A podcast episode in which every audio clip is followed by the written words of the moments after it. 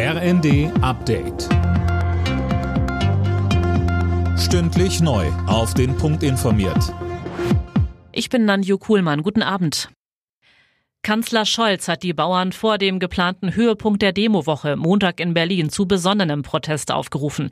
Es gelte, Maß und Mitte zu halten, sagte Scholz in einer Videobotschaft. Gleichzeitig verteidigte er die beschlossenen Kürzungen bei den Agrarsubventionen als guten Kompromiss. Weiter sagte Scholz. Wenn jede Subvention auf ewig bestehen bleibt, wenn wir alle zu 100 Prozent auf unserem Standpunkt beharren, wenn wir alles so machen wie immer, dann kommen wir auch nicht voran. Die Bauern beharren unterdessen auf ihrer Forderung, alle geplanten Kürzungen wieder zurückzunehmen. Nach dem Treffen von AfD-Politikern mit Neonazis wird auch wieder verstärkt über ein mögliches Verbot der AfD diskutiert. Schleswig-Holsteins Ministerpräsident Günther hat sich in der Welt am Sonntag für ein Verbotsverfahren ausgesprochen.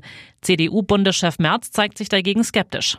Man sollte das nie ausschließen, aber zum jetzigen Zeitpunkt die AfD noch äh, sozusagen in ihrem Opfermythos und in ihrer Märtyrerrolle zu bestärken, dass man dagegen ein Verbotsverfahren anstrengt, das dann über Jahre dauert und zum Gegenstand einer dauerhaften politischen Auseinandersetzung wird, davon halte ich wenig.